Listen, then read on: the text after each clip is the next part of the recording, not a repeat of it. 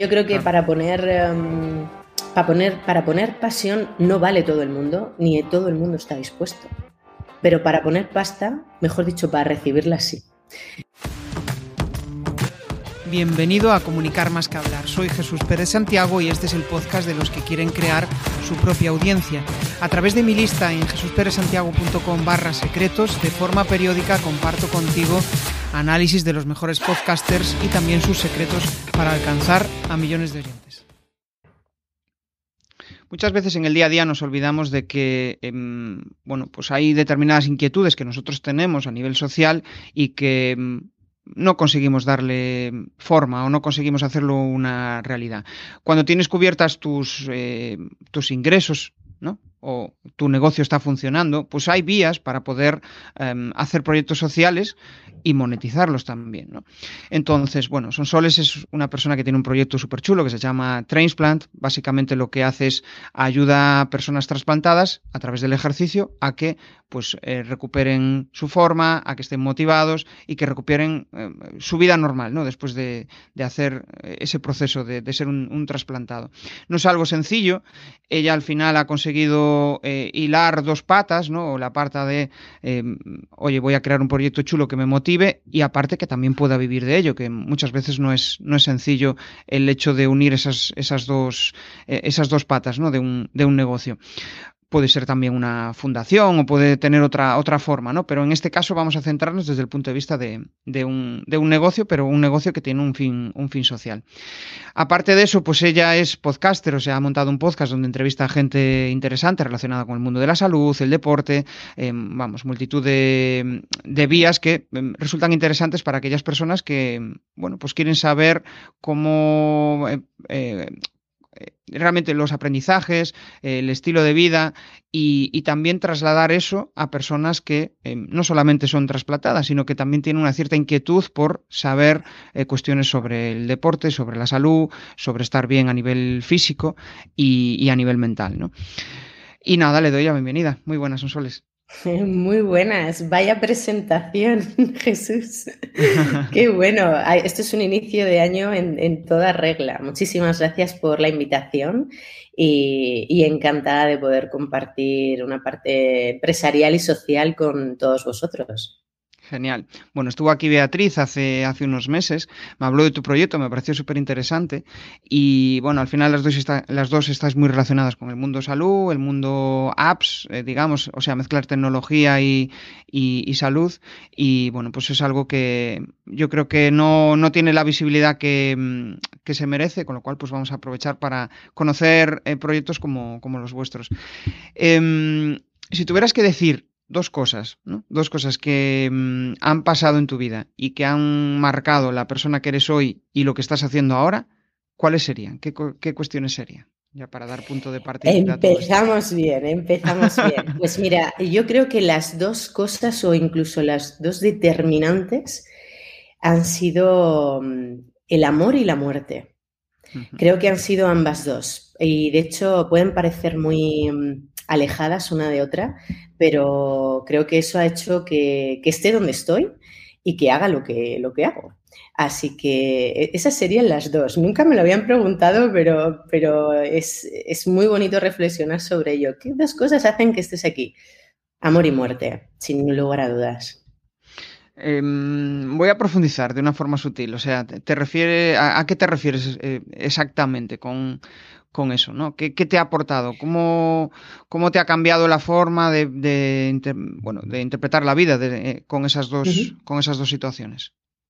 Pues mira, yo creo que mm, empezando por lo que es eh, muerte, muerte es el final de una situación de enfermedad crónica. Ah, bueno, la muerte es el final de todo, pero es el principio de mucho.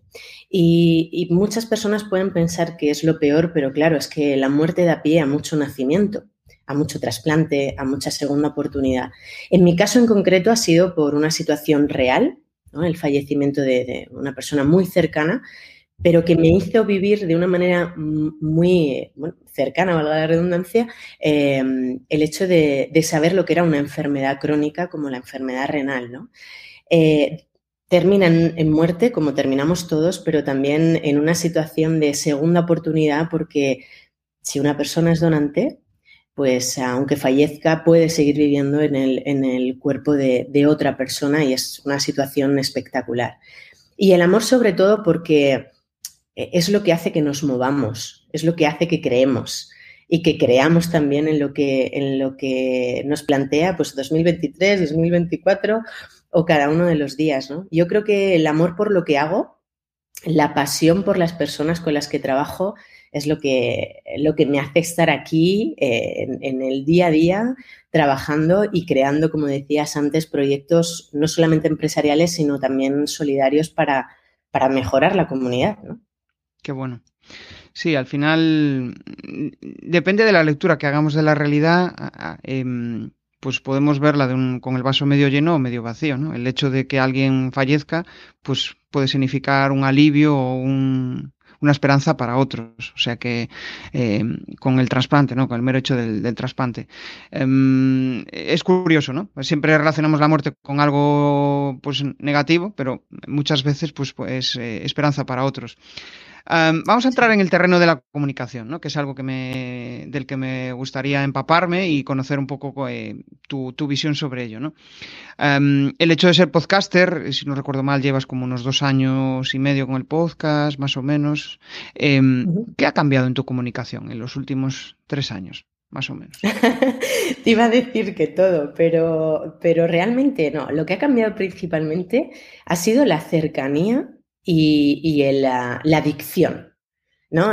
muchas veces intentamos eh, comunicar mucho de una manera muy, eh, muy específica, muy científica, muy técnica, y te das cuenta que cuando comunicas tienes que saber muy bien, lo primero, qué quieres comunicar y lo segundo, a quién quieres que llegue esa comunicación. Y yo creo que una de las cosas que me planteé desde el principio eh, era la cercanía con, con, la persona que estuviera al otro lado o de la pantalla o del, o del, o del podcast, ¿no?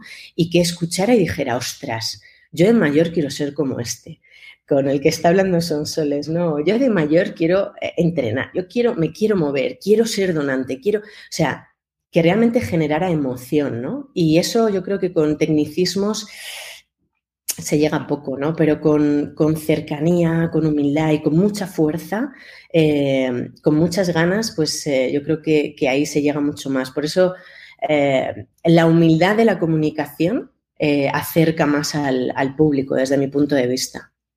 Hostia, yo creo que ahí existe dos claves, ¿no? El, conocer lo que, lo que tu audiencia quiere escuchar y por otro lado, en qué lenguaje hablarles porque muchas veces, eh, pues lo que tú dices, ¿no? Y, tú al final que estás relacionado con el mundo de, em, de la biomedicina, si no recuerdo mal, em, al final, pues esa cierta tendencia a hablar en eh, términos em, mega específicos o muy, vamos, que no son de andar por calle.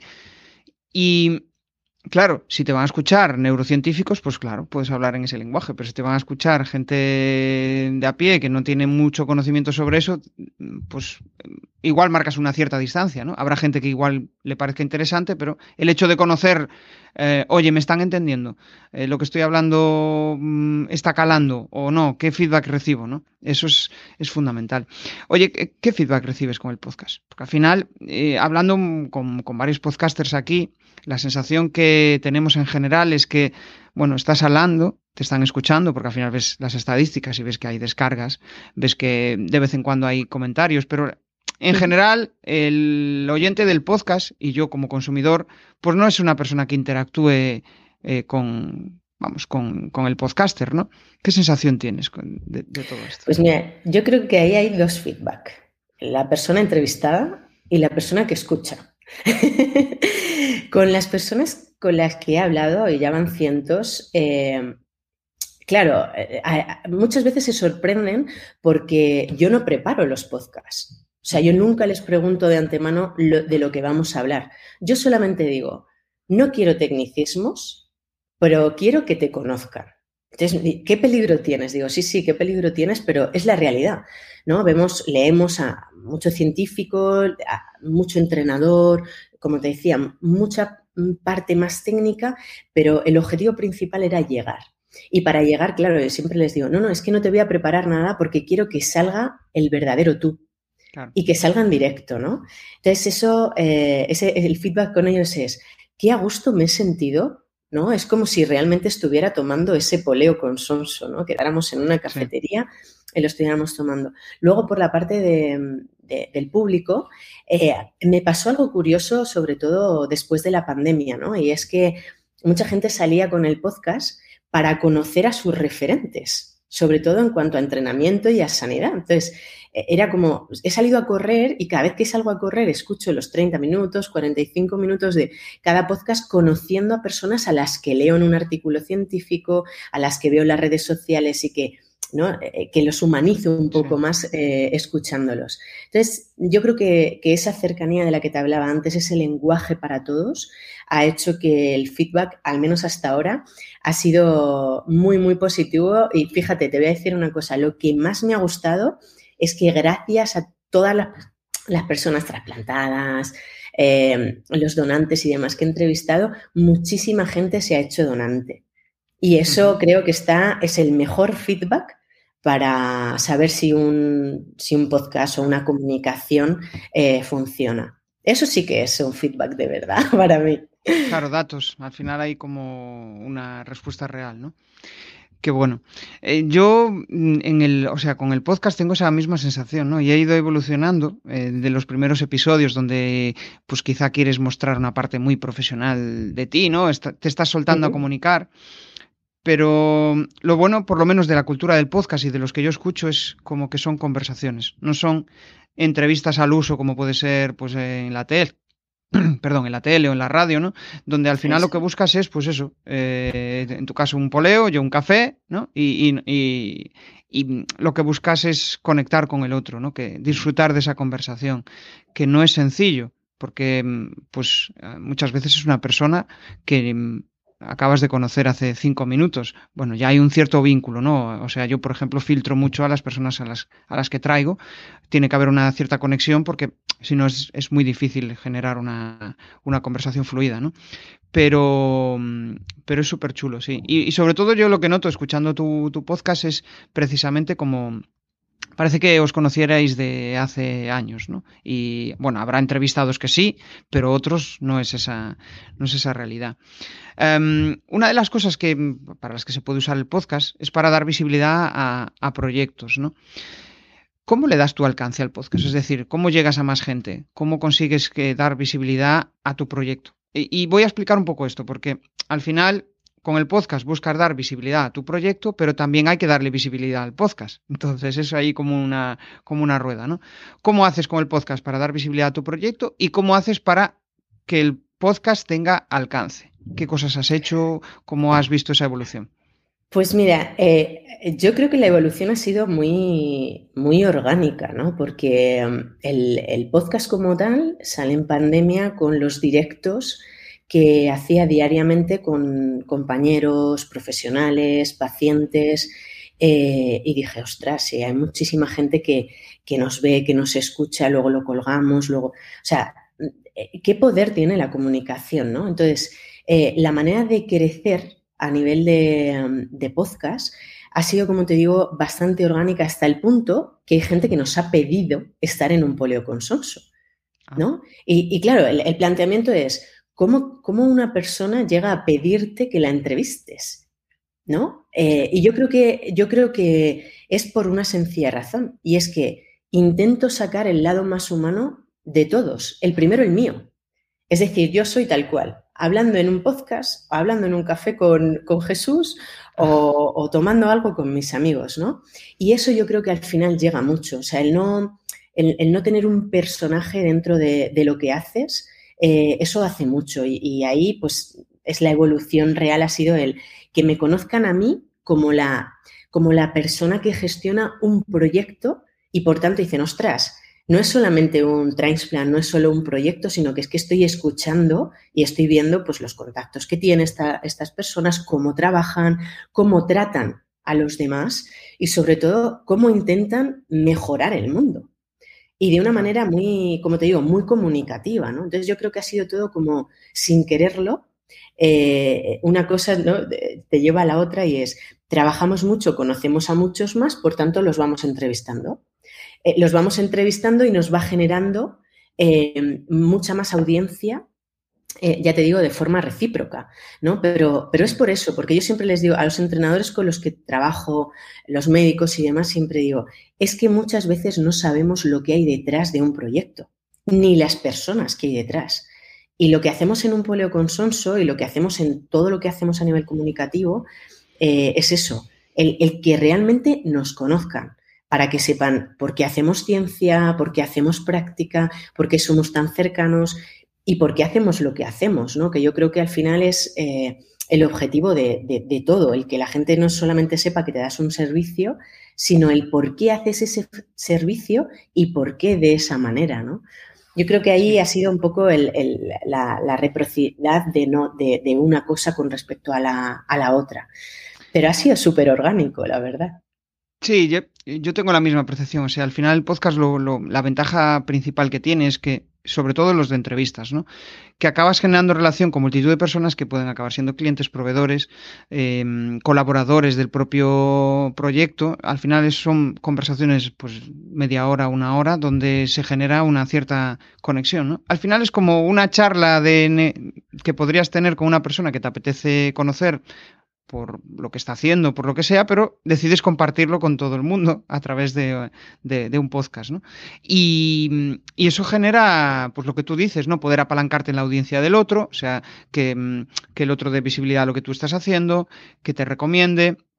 El podcast yo creo que para dar visibilidad a un negocio, el podcast de entrevistas como tal, para dar visibilidad a un negocio es una vía fantástica y de aprendizaje también, porque aprendes un montón con la gente que entrevistas, ¿no? Al final, eh, es, eh, no sé cómo decirlo, pero es como, bueno, pues es una conversación de una hora donde tienes a alguien que igual ha conseguido cosas que tú no has conseguido, o sí, pero te da su versión, conoces cómo él lo ha, cómo lo, cómo lo ha hecho, o sea que está súper guay.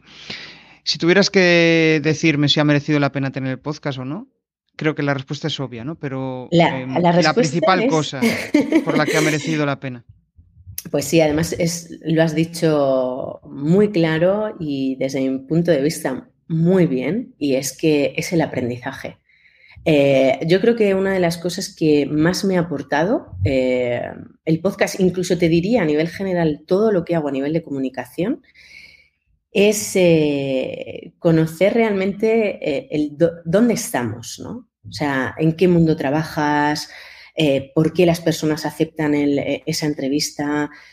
Y yo creo que el aprendizaje es tan, tan, tan chulo y tan diario que, no te deja parar. Y, claro, si, si al final estás un día, otro día grabando, hay días que grabo tres, hay días que no grabo ninguno, claro, el, chute de energía que te da la, la gente con la que haces esa labor mm es como para decir, mira, es, un fuel, ¿no? Es, eh, De hecho, yo solamente invito a las personas que nos escuchen que si en algún momento están un poco de bajón, que cojan a esos contactos que dicen, los tengo de referencia por lo, por lo buenas personas que son, por lo humildes que son, por la fortaleza que tienen y que echarle un ratito. Claro, es que terminas con, las endorfinas por aquí, ¿no? Y eso, claro, a mí me pasa a diario y, es muy genial, es muy genial. por tanto, el aprendizaje. Yo empecé con un podcast diario, perdón, semanal, ahora estoy con dos y, mm, engancha. O sea, cuando... Que conste que hay que superar diferentes fases, ¿no? Eso siempre lo digo, ¿no? Hay momentos en los cuales dices, joder, tengo que darle una nueva forma a esto porque mm, o me estoy aburriendo o tengo la sensación de que no estoy aprendiendo, que me, pasó no hace mucho y, dices tú, hostia, tengo que, tengo que hacer algo, ¿no? Y dijiste algo súper chulo que es lo de eh, que mm, Em, es curioso, te aceptan la invitación. Dices, ¿por qué ha aceptado mi invitación? ¿no? Que yo que soy aquí un eh, humilde podcaster, ¿por qué ha aceptado mi invitación esta persona que para mí es una referencia o de, la cual admiro? ¿no? Y dices, pues qué chulo. Y se lo pregunto en directo, ¿eh? Se lo preguntas en directo. hombre, claro, digo, ¿qué, hace una persona como tú en un sitio como este? En un sitio como este. Y se parten, ¿no? Hombre, es que me llamas, Sonso, ¿cómo, no te, ¿cómo te voy a decir que no? O es que me gusta mucho. Y digo, ya, pero es que tienes muchas cosas que hacer. El podcast, una de las cosas también sirve para subir el ego en el sentido positivo. De, bueno, pues eh, yo que sé, tienes un día mm, que no estás ahí inspirado y de repente dices, joder, tío, tienes un podcast de la leche y dices tú, ah, va, pues, espera, que ya no lo recordaba. Venga, vamos a... Sí, sí, es cierto, nos olvidamos a veces de lo que hemos conseguido. Y, y joder, eh, muchas veces conseguimos cosas súper chulas, pero eh, no nos llega, queremos más, ¿no? Siempre queremos más, está muy bien, genial, aspirar a más, pero el, celebrar lo conseguido, pues eh, aunque no hayamos conseguido el 100%, pero hayamos conseguido el 50%, estábamos en el cero. Pues está, está guay, ¿no? Esto, esto lo digo también como eh, para mí, ¿no? Como aprendizaje. Quiero repetirlo muchas veces porque a veces me olvido de, de, de celebrar. Em, oye, vamos a centrarnos también, hemos hablado un poco de comunicación, en la parte de más de negocio, ¿no? Porque al final, hablando con Beatriz, que tenía la misma, eh, un proyecto similar al tuyo, em, ella decía que uno de sus mayores aprendizajes era el hecho de convertir sus proyectos en algo monetizable, porque si no, si no consigues sacar pasta, pues em, bueno, puedes tener una fundación, pero si no tienes una hucha o eh, de qué vivir, ¿qué coño haces de, tu vida, no? Em, ¿Cómo encontraste ese equilibrio, ¿no? El de decir, joder, hago algo para mejorar a nivel, o sea, para sentirme más humano, para ayudar al resto del mundo, pero también tengo que vivir de ello. ¿Cómo encontraste ese, equilibrio? Pues fue muy difícil, ¿eh? y de hecho yo creo que sigue siéndolo, bueno, creo no, sigue siéndolo.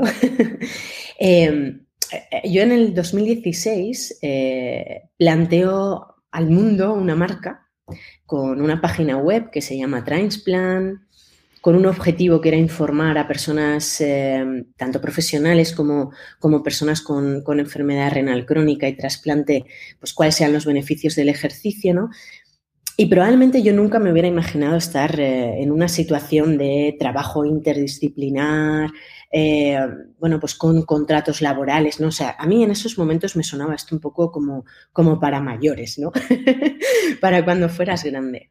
Pero claro, te das cuenta que a medida que vas trabajando, eh, ves que hay personas que, que cobran, lo primero por su tiempo y lo segundo por lo que saben hacer. Entonces yo dije, joder, ¿y, por qué yo no? no? Entonces eh, el cambio fue bastante, bastante feo, porque eh, y esto lo he comentado un montón de veces, en España las personas que tienen una enfermedad crónica o tienen una situación de enfermedad o discapacidad, la mayor parte de los servicios que tienen son gratuitos. Entonces, claro, eh, tú llegas a hacer un programa de entrenamiento y te dicen, ya, pues que yo estoy, yo soy pensionista, ¿no? O estoy jubilado por esta situación. Y, yo pensaba, no se puede vivir de esto. Porque si, si, el Estado te da todo gratuitamente a nivel de salud, ¿cómo voy a llegar yo en chándal y voy a, cobrar, ¿no? Al final te das cuenta que es mucho más que eso. No es ponerte un chándal y entrenar, es saber responder lo que otras personas eh, no saben. Como pueda ser por qué a una persona en concreto con una enfermedad rara que afecta al riñón puede hacer este ejercicio y no este otro. ¿Por qué tiene que hacer esta intensidad o esta otra? Entonces, una de las cosas que me marcó bastante para dar el paso de, que, bueno, fuera de ser autónoma, bueno, primero no era ni autónoma, luego ya éramos, era autónoma, después eh, crear una empresa, como es ahora Transplan SL, em, fue el, todo el bagaje de contactos de lo que te piden. Cuando una empresa, la industria médica te pide que vayas a dar una charla para ellos, cuando te, dicen, oye, mira, he leído tus artículos científicos, cuando te invitan a trabajar con otros médicos, otros profesionales, cuando haces un proyecto y te pagan por ello y dices, ostras, me lo tengo que creer, porque lo que estoy haciendo yo es tan sumamente exclusivo que si a una persona le ponen un trasplante de corazón en este país y tiene que hacer un programa de ejercicio, a la persona a la que van a llamar es a mí o mandan un correo a info.transplant.com. Y es que eso lo tengo ahora muy claro, pero hace unos años no. Hace unos años no, entonces el proceso ha sido, ha sido muy duro, porque, bueno, pues sigue pasando esto, ¿no? El, ah, bueno, pero, pero ¿y me cobras por esto? Sí, es que es mi labor. Es que eh, un, cirujano no te trasplanta gratuitamente. Ahora bien, como a mí me encanta hacer una labor humanitaria, una labor solidaria, genero mucho eh, proyecto eh, humano ¿no? y solidario. Por eso, 2018 junto a otras personas, lanzo la asociación El Poder del Chandal y digo, todo lo solidario que haga a partir de ahora lo hago mediante la plataforma sin ánimo de lucro que hemos creado. Y el poder del Chandal se lucra de Transplant, de nuestro trabajo, de nuestro tiempo y de lo que haga falta. Pero una cosa es lo profesional y otra cosa es lo charity, ¿no? Y lo charity funciona súper bien. ¿no? Y montamos mini gimnasios en centros hospitalarios y hacemos experiencia Kilimanjaro y un montón de cosas. Pero eh, eh, además es una de las cosas que más me gusta hacer, ¿no? Trabajar para el poder del chándal. Pero claro, a nivel profesional necesitas monetizar tu día a día. Y al final hubo un momento en el que, en el que dije, ¿cuánto vale el tiempo de los demás? Mucho, ¿no? Porque a mí me cobran los compañeros para ir al fisio, para ir al psicólogo, para ir al nutricionista, para ir al médico. Eh, voy a intentar que el mío al menos valga el mínimo de lo que me cobran ellos. Y a partir de aquí voy a ver cuánto eh, puedo ayudar a los demás. Y me di cuenta que, claro, es que la especialización que tenemos eh, es, muy grande. Date cuenta que nosotros llevamos a personas de todo el mundo por la especialización de, nuestro trabajo, ¿no?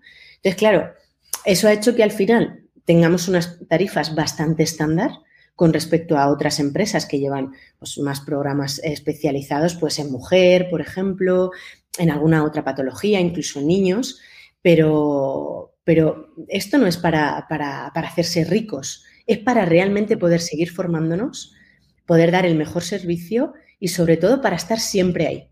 O sea, yo lo de la atención al cliente lo llevo a rajatabla y a una persona hay que tratarla bien. Y hay que tratarla bien durante mucho tiempo. Entonces, claro, ese, ese, entramado ha hecho que, pues bueno, generemos una, una aplicación móvil y tengamos un proyecto ahí, lo hemos monetizado, eh, que tengamos también esa posibilidad de hacer formaciones, unas son gratuitas, otras son de pago, y que hagamos entrenamientos. Y ya te digo, que hay veces que digo, espérate, vamos a hacer un asesoramiento y no te digo que a todo el mundo le le digamos sí o sí, oye, pues esto tiene que ser de esta manera porque cuando nos preguntan algo, obviamente siempre respondemos, a no ser que necesiten un asesoramiento y ahí sí, pues hay una, hay una cuota, una tarifa, mejor dicho, ¿no? Pero, pero ese ha sido un poco el, el proyecto, el proceso y el aprendizaje. Y madre mía lo que queda, Jesús. Todavía a mí no me dejéis, no me dejéis suelta mucho tiempo porque la cabeza va, va a tope y ahora sí que es cierto que, necesitamos seguir monetizando todo para, crear un centro deportivo de especialización y para, seguir creciendo, sobre todo en las mejores condiciones laborales del personal y las mejores condiciones de informe y de material para, nuestros clientes. Entonces, para eso necesitamos pasta, claro. Eh, claro, al final es como, vale, joder, quiero vivir con unas determinadas condiciones que mi salario me dé para cumplir aquello que yo quiero hacer con mi vida y aparte de eso, mm, pues oye, eh, tengo determinadas horas que dedico a esa labor de voluntario, digamos, o de caridad, ¿no? Como, como tú bien dices. Y mm, porque, eh, o sea, mm, es complicado, ¿no? Pero cuando te vuelcas solo en ayudar y te olvidas de, de ti, por decirlo de alguna manera, estás fastidiado. O sea, no dices, vale, ¿y ahora qué hago? ahora necesito ayuda de los demás, ¿no? Te olvidas. Ya, el problema es que ahí a lo mejor no están los demás. O sea, yo creo que para poner, em, para poner, para poner pasión no vale todo el mundo, ni todo el mundo está dispuesto. Pero para poner pasta, mejor dicho, para recibirla sí. Entonces, por eso el, el, eh, el recurso humano que tengas en los proyectos, que tengas en las empresas, incluso que tengas para entrevistar en un podcast, tiene que ser no bueno, sino excelente.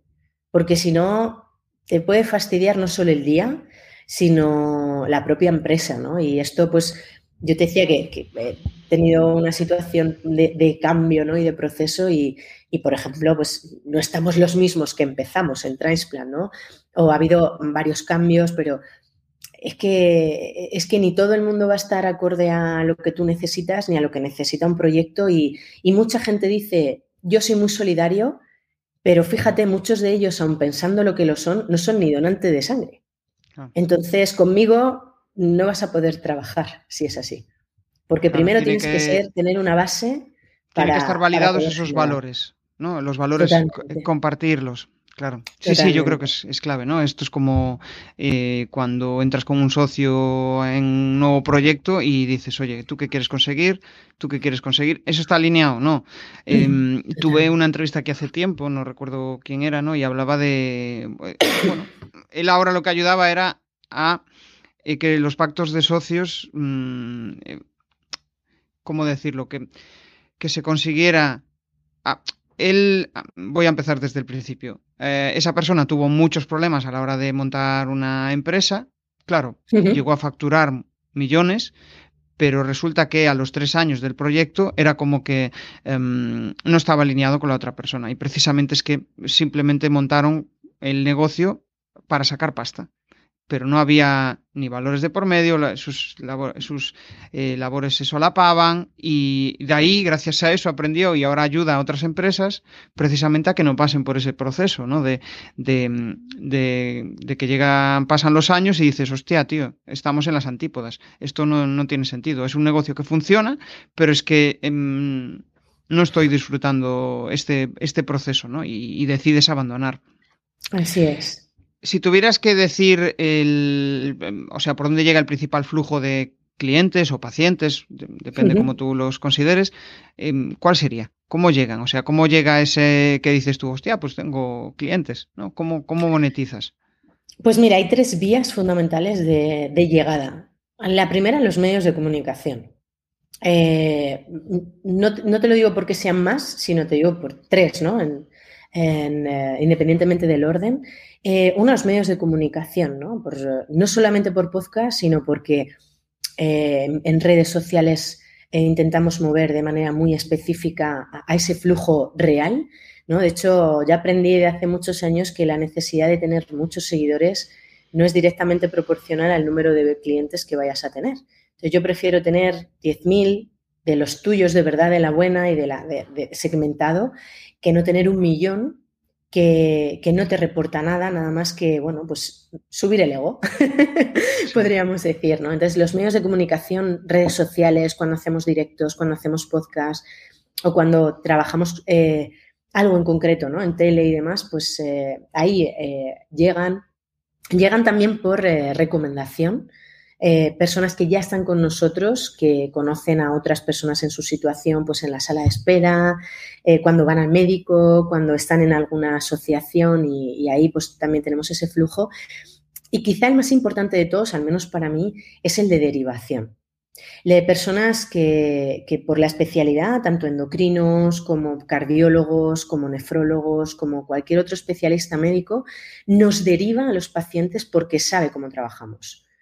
Entonces, eh, e, ese flujo de, info que nosotros damos al profesional sanitario a nivel científico, a nivel práctico, con formaciones y demás, para que luego nos pueda derivar a, pacientes que necesitan mejorar su forma física, su masa muscular o su condición cardiorrespiratoria, eh, para mí es, lo, e, es el, mejor, el mejor flujo de clientes y el mejor flujo de, info y de profesionalidad, por supuestísimo. ¿Vale? Claro, al final es eh, a través de colaboradores, digamos. ¿no? Totalmente. Supongo que el establecer esa relación con los colaboradores ha sido uno de los de vuestras de tu mayor o de vuestra mayor labor en, la empresa, ¿no? El que bueno, pues que encajen con vosotros, que compartan valores, que haya esa fluidez, ¿no? ¿Cómo, cómo conseguisteis eso? O sea, ¿cómo conseguisteis crear ese ecosistema de, colaboradores que, os recomiendan? Pues mira, yo creo que ha sido no parando. Eh, durante muchos años, eh, bueno, pues por la especialidad que te decía que llevamos, pues hace que conozcamos a, personas de un sector muy, muy determinado. Entonces, pues claro, dentro de ese sector, tú imagínate, si vas todos los años, durante muchos años, a congresos científicos, a congresos de pacientes, a eventos con pacientes y siempre estás dispuesta a lo que sea, eh, al final las cosas salen. Porque, mira, un día estás en Murcia, al día siguiente estás en Londres y dentro de dos estás en Almería, eh, no está dispuesto todo el mundo a hacerlo. Pero yo personalmente sí, de hecho lo sigo haciendo. Y por tanto, creo que si, no, si te haces visible en cuanto a las ganas que tienes, la pasión que tienes y ese amor, ¿no? Que te decía al principio por el trabajo, eh, siendo muy humilde, teniendo mucha fuerza y mucha paciencia, todo llega. Pero hay que cumplir esas tres cosas. Muy humilde, muy, muy fuerte y muy paciente. Entonces, a mí cuando se me olvida esto, intento leer el currículum. Y además, literalmente. Y digo, bueno, está mereciendo la pena. Porque recorres 60.000 kilómetros en coche al año, 80 vuelos, tropecientos aves. ¿Es viable? Pues bueno, pues eh, si no monetizaras, obviamente no podrías hacerlo. Pero eso también hace que, que puedas generar eh, mejor calidad de vida a muchas personas y dar trabajo a muchas otras que no olvidemos que eso también eh, es calidad de vida, ¿no? Entonces, yo creo que em, el, valor fundamental para generar ese ecosistema que decías es el, moverte adecuadamente con quien realmente te puedes afiliar para, para esa derivación o incluso para ese aprendizaje, ¿no? Claro, al final entiendo que son relaciones em, que surgen. El, hecho de ir a un evento y hablas con tal persona y hay una conexión, pues a partir de ahí se genera pues la magia. De, de, allí a unos años te contactan y dicen, oye tío, que no sé qué. Y es, curioso. Totalmente. Eh, creo que solemos tener la idea irracional eh, de mm, vamos a un evento y bueno, pues em, no vamos a... Mm, bueno, pues no vamos a conseguir nada. Y lo curioso es que en el, propio evento probablemente no consigas nada, pero em, de esas conversaciones es a veces donde cuando de repente alguien te llama y dices, hostia, fíjate, se acordó de mí, ¿no? Ahí es donde, donde em, desmitificas esa, eso de que en los eventos no se consigue nada. Yo, porque yo antes, antiguamente, tenía la idea de que en los eventos se iba a vender. Y, y no iba a ningún evento, sino que yo percibía eso. Pero lo curioso es que en los eventos no se va a vender, en los eventos se va a generar relaciones. Esa es la clave de los eventos, como puede ser incluso los eh, por los invitados de un podcast o estás generando relaciones y de ahí es donde estás eh, creando el caldo de cultivo para lo que pueda suceder después. Pero sin confianza y sin relación no hay no hay negocio. Es que no hay em, es muy difícil vender algo de una persona que no te conoce y aparte de eso, pues no ha venido recomendada por alguien o no viene, ¿no? Ahí es, es que es la, magia, la magia de la, de, la, bueno, de la conexión. Em, ¿Has pensado en alguna nueva forma para, nuevas vías para dar visibilidad a tu negocio? ¿Para este año? ¿Para los siguientes? ¿Qué, nuevas vías? Sí, de hecho, eh, de hecho, bueno, yo ahora me voy a vivir al extranjero eso supone que la vía fundamental es eh, hacerlo no solo en uno, sino en dos idiomas. Eso sube, sube el retazo 2023. Entonces, bueno, pues nosotros seguimos estando en Madrid. Yo vengo cada, cada mes para hacer esas valoraciones, ese seguimiento a, las personas que, llevamos, estar con el equipo y demás. Pero, pero una de, las, eh, de los proyectazos eh, es eh, poder generar lo mismo en castellano que en inglés. Esto puede ser un salto empresarial muy grande y quizá lo más importante para darlo aún más visibilidad es conocer otro sistema, eh, otro sistema sanitario en el cual proyectos como el mío están dentro del propio sistema. Aquí en España, como te decía, pues individualmente cada uno tiene que pagar su entrenamiento, tiene que pagar su programa de ejercicio, a no ser que una fundación o una asociación se lo, eh, se lo facilite, pero en, otros países pues eh, esto no funciona así. Es decir, el propio Estado paga a los profesionales para que hagan programas de entrenamiento a personas con enfermedades crónicas o con una situación de salud adversa. Así que eh, la parte más em, empresarial que me compete a mí personalmente ahora mismo es la de, obviamente, seguir con las formaciones que hacemos, que hemos empezado en septiembre de este año de, manera específica con, con Transplan. Eh, poder, como te decía, generarlo también todo en, otro idioma y, poder aprender mucho de cómo hacerlo para que se lucre el mayor número de personas posibles de nuestro trabajo. Porque una de las cosas que yo llevo mal, aunque obviamente como empresaria tengo que cobrar por mi servicio, pero llevo muy mal que mm, una persona que no pueda, eh, bueno, pues generar ¿no? ese dinero para poder eh, tener el servicio, no pueda tener el servicio. Que es que estamos hablando de algo que está por encima del dinero, que es una situación de salud, de salud y de calidad de vida. Por tanto, como te digo, si aprendo de otros sitios para poderlo implantar de la mejor manera posible aquí en España, perfecto.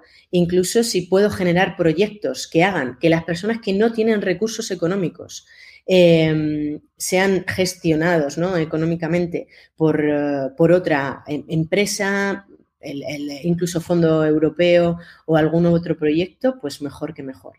Así que ahora sí, sí tengo reto, como decías, y, a darlo todo, con, con, la misma pasión que siempre, que yo creo que es lo que, lo que más me gusta, ¿no? Levantarme por la mañana y decir, lo voy a petar. Eso mola, mola un montón.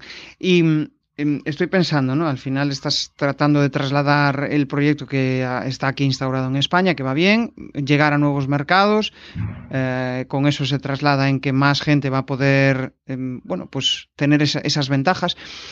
Mm, em, estoy pensando, al final, yo pienso que tu negocio es como muy de tocar, ¿no? Muy, de, muy presencial, muy de ayudar, pero ¿en el online también se puede ayudar o no? O sea, ¿cómo tenéis montado vuestro negocio? ¿Es 100% presencial? El online es algo que se puede ayudar a los pacientes, pues eso, yo me conecto contigo y te doy em, o una formación o te doy una mentorización o te, guío. ¿Qué experiencia tienes con eso? Pues mira, desde el, eh, desde el confinamiento, eh, yo no me había planteado nunca, sinceramente, pero desde el confinamiento nos ocurrió una cosa y es que eh, mucha gente estaba en casa, muchos ¿no? brujulearon en, Google ejercicio físico y trasplante, entrenamiento y trasplante, entrenamiento de enfermedad renal y nos encontraron.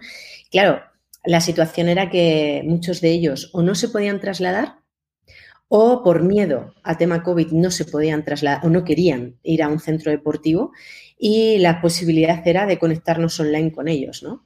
Es un servicio que nos funciona fenomenal en Transplant. Llevamos a personas de todo el mundo, de Europa, América, o sea, funciona muy bien. ¿Por qué? Porque hay un entrenador desde aquí, desde España. De hecho, ahora, bueno, pues coincide que todos están aquí, probablemente dentro de un tiempo haya en diferentes puntos del mundo, pero ahora mismo estamos en España y por tanto, desde aquí, pues nos conectamos con la persona que esté al otro lado de la pantalla. Tenemos un, un protocolo y un procedimiento por el cual la persona pueda estar monitorizada eh, en sus variables fisiológicas a la vez que estamos haciendo ese programa de ejercicio, ¿no? Eh, o ese programa de entrenamiento. Eh, es algo que funciona muy bien, pero fíjate, a partir de ahí salió otro servicio que es el de asesoramiento online.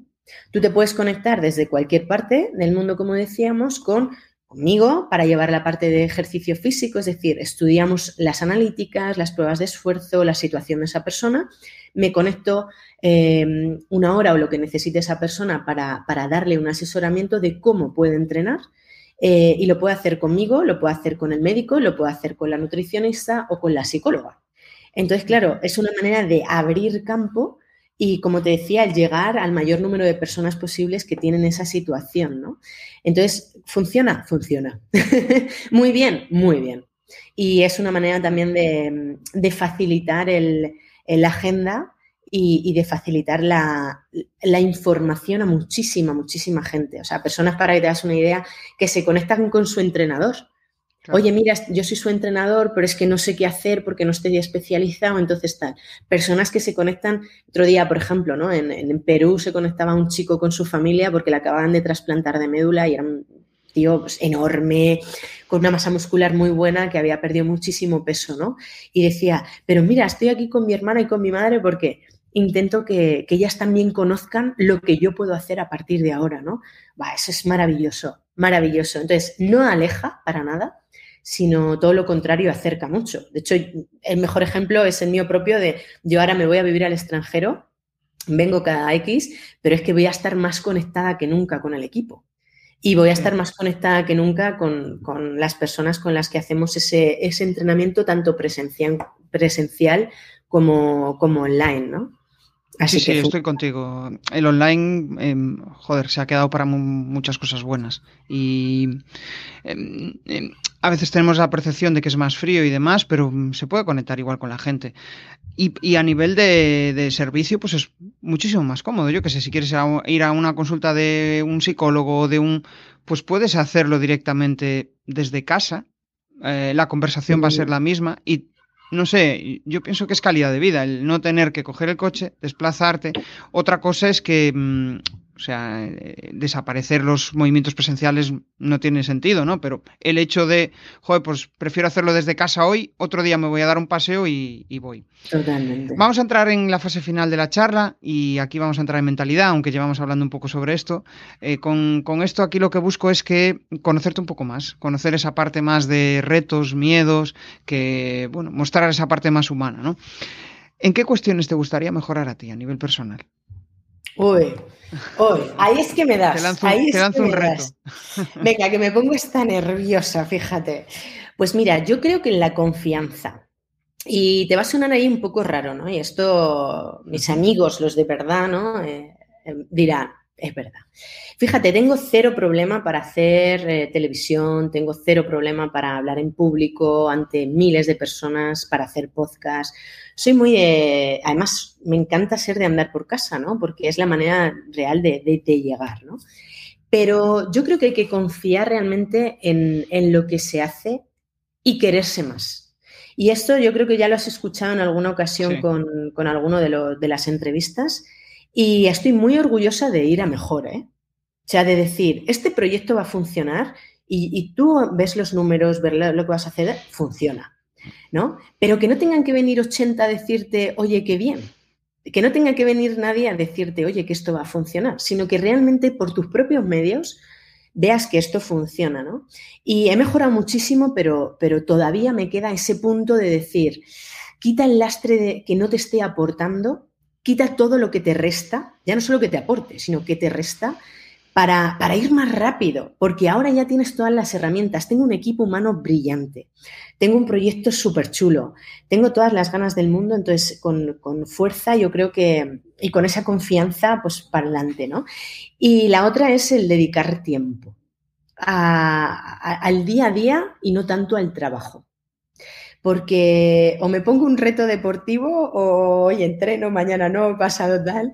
Y entonces decía al principio de tenemos que pensar todos los días que, es, ¿no? es ese fuel, tenemos ese fuel y yo creo que también le tenemos que tener para nuestro propio hábito de vida. No podemos vender salud sin tenerla nosotros. Y yo creo que el, tiempo para dedicarnos eh, es una tarea que tengo pendiente, pero sobre todo sistemáticamente. Porque si digo, tengo que ir a Kilimanjaro en junio, en marzo estoy a tope, pero ¿y en enero qué? Así que bueno, a ver si me pongo con, a ver si me pongo con ello, pero, pero bueno, esas dos cositas creo que las tengo que, que mejorar bastante. Veo mucha relación entre confianza y validación con los demás, ¿no? Al final esa necesidad de, joder, em, Total estoy haciendo algo súper chulo, pero necesito validar si esto, mm, eh, qué opinan los demás, ¿no? Y de los demás te dicen, joder, está genial. Y entonces ahí es como que dices, vale, voy a tirar. Hay otras personas que igual no necesitan tanto esa validación. Yo me siento identificado contigo, ¿no? Al final es como, vale, voy a hacer esto, voy a verificar que, esté alineado con el mercado, por decirlo de una manera más técnica, y después eh, tiras para, para adelante, ¿no? Y, y, también la parte de autocuidado, ¿no? De no olvidarnos de nosotros mismos, de, joder, tengo que hacer deporte, el, es, es, clave. O sea, yo, por ejemplo, el, el, hecho de correr por las mañanas, pues, no sé, 20 minutos, media hora, eh, ese chute de mm, serotonina eh, se nota, ¿no? Y te dura durante unas cuantas orillas. A veces nos olvidamos, cuando estamos en la cresta de la ola decimos, bueno, pues ahora no me hace falta, pero después cuando tienes la bajada dices, hostia, tengo que ir a correr, que me, que, que, estoy, sí, es, es esa sensación horrible, ¿no? Esa, ese sub y baja. Em, joder, hablamos mucho de comunicación externa, de comunicación hacia los demás. Aquí ya me diste un cierto, una cierta pista, ¿no? De, oye, trabajar la confianza, trabajar este tipo de cosas. Em, ¿Cómo te hablas a ti mismo? ¿Cómo es tu comunicación interna? ¿Cómo lidias con ella, con esa comunicación interna que todos tenemos? Pues mira, yo me hago todos los días un poleo con sonso. ¿Vale? y, em, y, probablemente me pregunte lo mismo que pregunto a las personas que, que entrevisto. porque siempre pregunto qué quieres ser de mayor y, quizá la siguiente pregunta es si sabes cuál es la moneda de cambio para convertirte en eso. Porque muchas veces pensamos, el ostras, me encantaría ser muy buena empresaria, hacer proyectos estupendos, eh, ser muy buena gente y demás, pero al final te das cuenta que no es solamente lo que quieras ser de mayor, sino en lo que te tienes que convertir para ser eso de mayor, ¿no? Y te tienes que convertir en una persona con muchísima capacidad de escucha, te tienes que convertir en una persona muy, muy em, cercana, pero a la vez también muy lejana, porque está una parte empresarial y una parte humana. Eh, y te tienes que convertir en muchas cosas que a lo mejor no tienes y te cuesta tener, o a lo mejor no te apetece tener. Y, yo me hablo de la misma manera, ¿no? O sea, yo creo que el poleo es realmente lo que, lo que yo me digo a mí con respecto a lo que hago y lo que me encantaría proyectar al resto. Eh, me hablo mucho y además me hablo mucho alto y, para, y sobre todo también para mejorar mi comunicación conmigo y con los demás. Trabajo muchísimo la parte comunicativa. Además, a diario, ¿eh? O sea, esto no es leo un poco, no, leo muchísimo, escribo mucho, mucho, pero sobre todo me comunico delante del espejo, cómo contaría, cómo me puedo colocar, de qué color voy. O sea, intento mejorar en ese sentido siempre, ¿no? Em, así te hablas, así te veo. Perdón, así, hablas a los demás, así te hablas a ti. Y es eh, un mero reflejo, ¿no? De, joder, me estoy hablando al espejo, me estoy hablando bien. Eh, oye, este tío que está aquí enfrente me mola, ¿no? Eh, o esta tía que está aquí enfrente me, me mola. Eso es, esa, esa sensación es súper chula. Em, hablas de que, ah, o sea, hablas de que hablas delante del espejo. Em, ¿Tuviste en algún momento ah, miedo a la comunicación, miedo a hablar en público? ¿O, es algo que te fluye? Pues mira, yo creo que miedo a la comunicación no, pero sí que miedo a la crítica. Mucho. De hecho, eh, llevaba fatal los comentarios eh, raros. Por ejemplo, yo nunca me leo, ni me escucho, ni me, ni me veo, ¿no? O sea, nunca ni veo, ni escucho, ni, ni, ni leo, perdón, ninguna de las tres. O sea, yo una vez que hago alguna cosa, es muy raro, muy raro que vuelva a verlo porque yo lo vivo en el, momento y luego ya pues el feedback que recibas, ¿no? Pero, mm, pero también por esa a lo mejor desconfianza, ¿no? De decir, es que voy a ser súper crítica, ¿no? Entonces, yo ahora termino contigo y digo, ¿qué hubiera hecho em, si lo vuelvo a hacer mañana? Otra vez, pues hay que mejorar aquí, aquí, allá, mm, el cómo has planteado esto, con qué palabras has utilizado para, cómo de cercana has sido. O sea, soy muy crítica momentáneamente y hago pum y, probablemente mañana, si lo tuviéramos que hacer, cambiaría todo eso, ¿no? Pero, pero yo creo que esa, situación nos hace, ya te digo, crecer en ese sentido para, para evitar que te duelan las críticas, que ha sido a mí lo que, una de las cosas que, que más me han pesado y ahora me dan igual. El miedo al hater o el miedo al que dirán, ¿no? Eh, ¿Te refieres con esto a que no, no sueles escucharte después los podcasts? ¿No sueles escucharte a ti misma? Nunca. No, curioso. Nunca. nunca escucho, nunca me leo una entrevista, nunca me leo. O sea, es que es, es algo que hago siempre, ¿no? De hecho, eh, intento mandárselo a alguien muy cercano y muy crítico. Me encantan las personas críticas. Sí, a mí también. Antes llevaba muy mal la crítica, pero es que de la crítica, hombre, no de la crítica destructiva, pero de la crítica constructiva eh, se aprende un montón, porque a veces no aceptas algo que dices tú, hostia, ¿por qué me dijo esto? Y después dices, hostia, pues tienes razón, vamos a mejorar ahí. Em, Yo hablo de la destructiva, ¿eh? No de la hablo de la destructiva. De la destructiva. La destructiva la llevaba fatal, la llevaba fatal. Pero fíjate, hay una frase que digo muchas veces y es, mira, te voy a contar mi proyecto quiero que me lo pongas panza arriba. Y eso me encanta. Esto no funciona, esto sí, porque no te ha dado por hacer esto. Me encanta que me lo pongan panza arriba. Pero ahora, la crítica porque sí, ¿eso No, no, la crítica porque sí. Pero la, crítica para, mm, joder, para mejorar, esa es, genial. Estoy pensando, el otro día un, oyente me decía, em, joder, eh, tú dices que no te gusta la voz grave y, Perdón, tú dices que te gusta mucho la voz grave y tú no tienes voz grave. Yo cuando empezaba a grabar el podcast odiaba mi voz y ahora le tengo mucho cariño. Me gusta. De hecho, uno de mis mayores aprendizajes es escuchar el podcast, porque aprendo un montón y digo, joder, fíjate, he evolucionado en esto, he cambiado esto, ¿no? A mí me ayuda en ese aspecto a, a mm, bueno, autoevaluarme, auto criticarme y decir, joder, pues fíjate, mira, no lo has hecho tan mal. Hostia, aquí esto tienes que mejorarlo, ¿no? Es como aceptar como normal que, mm, bueno, verte desde el cariño, verte desde el cariño, que para mí es uno de los mayores aprendizajes de haber hecho el, el podcast, que es algo, algo súper chulo. ¿Cómo consigues poner foco en tu día a día? Y ya estamos entrando en la, en la fase final, antes de entrar en las cuatro preguntas incómodas. pues no sé si, no sé qué es peor esto, de dónde pongo el foco. Pues mira, pongo el foco en lo que en lo que realmente eh, hace que produzcamos. ¿no? Eh, por ejemplo, ahora mucho el foco en la formación y mucho el foco en cómo dar un mejor servicio, ¿no? todo lo que es informes, eh, valoraciones de, físicas ¿no? de, las personas que llevamos, cómo planteárselo, cómo entregárselo, cómo hacer ese, ese link ¿no? entre, entre profesionales. Y yo creo que el foco tiene que ir ahí. O sea, si eres empresario, tu foco no puede ir a, otra cosa. Tiene que ir a producir. Porque si no, no puedes ser empresario. Te haces una ONG, una fundación, una asociación. Ahora bien, todos los días tengo que hacer algo solidario. Y esto lo llevo a rajatabla. Todos los días. O haces una aportación, o ayudas a alguien, o haces una llamada que tenías que hacer, pero todos los días. Y, y también es foco, ¿eh? Pero, pero principalmente es el qué es lo que va a hacer que mañana estemos mucho mejor en Transplant. Ese es mi foco.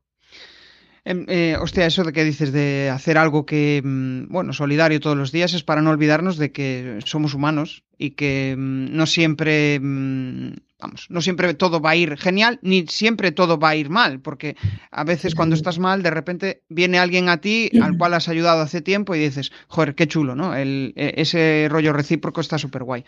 Bueno, fase final. Cuatro preguntas incómodas. Respóndeme o bien con una palabra o con una frase. Tu mayor aprendizaje de vida. Uf, pues mira, mi mayor aprendizaje de vida es que somos lo que hacemos por los demás. Guay, una buena, una buena frase.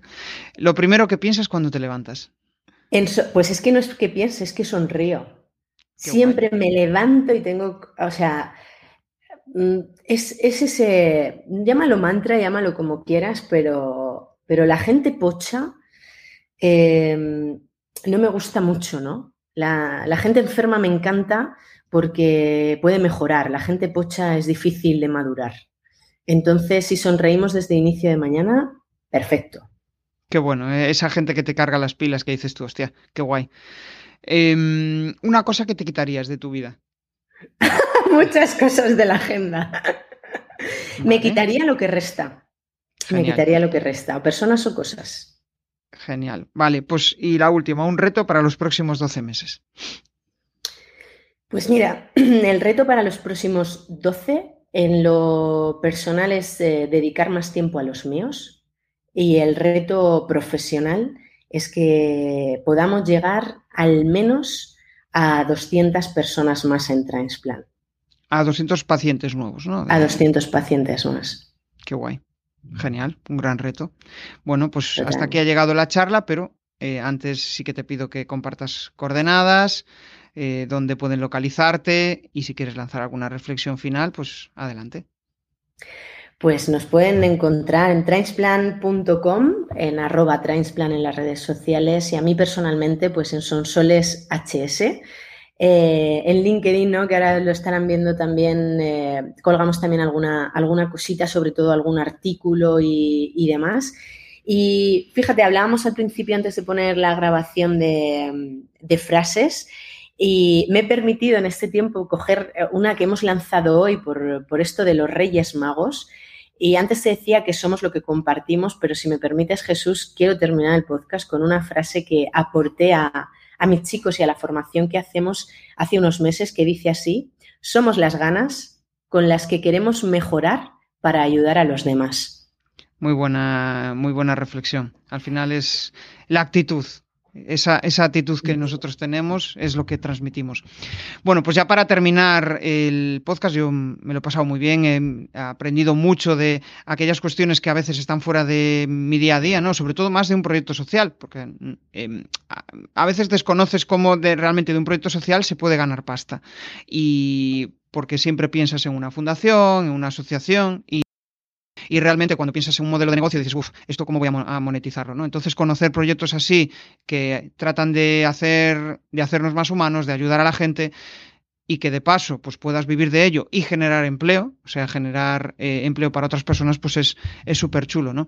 Y quizá el mayor aprendizaje de la charla es el que me llevo de la, e, el hecho de aceptar nuestros pensamientos, ¿no? Y de levantarnos con una sonrisa. Yo creo que eso es eh, clave, el hecho de decir, joder, pues hoy vamos a por el día y hoy vamos a, disfrutar de, ello. O sea que nada, hasta aquí ha llegado la, charla de hoy. Nos vemos en el siguiente episodio y desearos un feliz día. Chao, chao. Muchas gracias, chao. Si te ha molado este episodio del podcast, pues déjame un maravilloso like o un precioso comentario en tu plataforma habitual de podcasting. Si quieres dar más visibilidad a tu marca y llegar a nuevas audiencias a través de un podcast, te cuento cómo puedes crear tu propia estrategia de comunicación en jesusperesantiago.com.